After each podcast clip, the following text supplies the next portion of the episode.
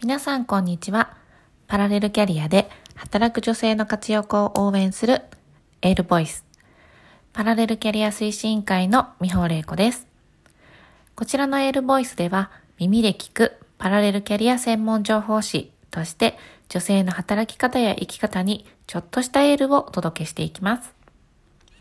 今日は、えー、コミュニティでのあり方についてお話ししたいと思います。今、巷には大小様々なコミュニティが立ち上がっています。皆さんも一つ、または複数のコミュニティに属している方も多いのではないでしょうか。今回は、パラレルキャリアとして活躍していくために、コミュニティにはどう関わり、どう活用していくのがいいのか、そちらをお話ししていきたいと思います。まずコミュニティには大きく分けて4つのタイプがあります。一つは有料の情報提供型。二つ目は無料の情報提供型。三つ目が有料の競争型。四つ目が無料の競争型です。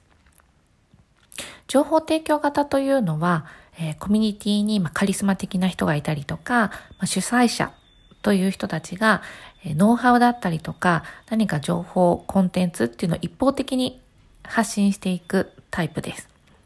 競争型っていうのは、えー、まあ、一応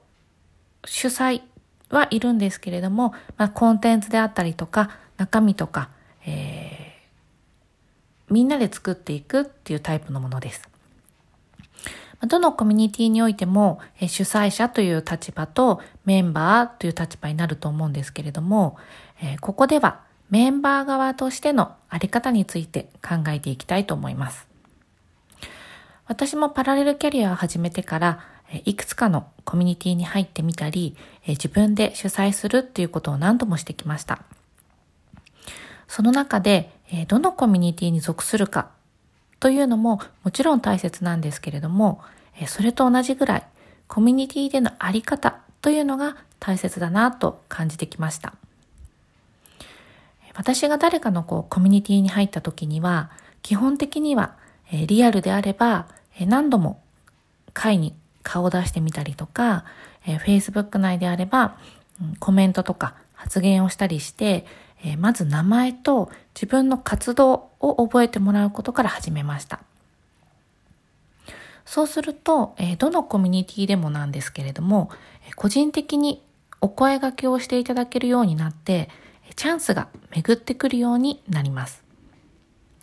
例えば、えー、今度経営者の会があるので一緒に行きませんか？とか、えー、こんな企業でこんな方を探しているので、えー、よければおつなぎしますよとか、え一緒に事業をやりませんか？というお声掛けをいただいたこともあります。こんな感じで、え深く関わってお仕事に進むっていうところまで発展していくことが、えー、とても多くありました。これは、えー、コミュニティに入ってただ流れてくる情報を見ているだけ、何もアクションをしない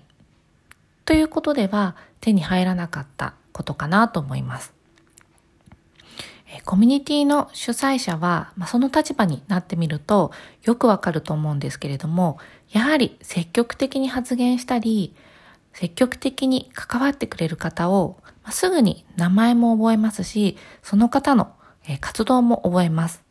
そして、コミュニティとしてはとてもありがたく嬉しい存在なので、やはり何かあれば優先的にお声掛けをしたくなります。もし皆さんがいくつか入っているコミュニティの中で自分自身の活動の中に何か活かしたいなと思っていたら、積極的に関わる、つながるっていうのをお勧めします。実際にパラレルキャリア推進会のエールプロジェクトでも、積極的に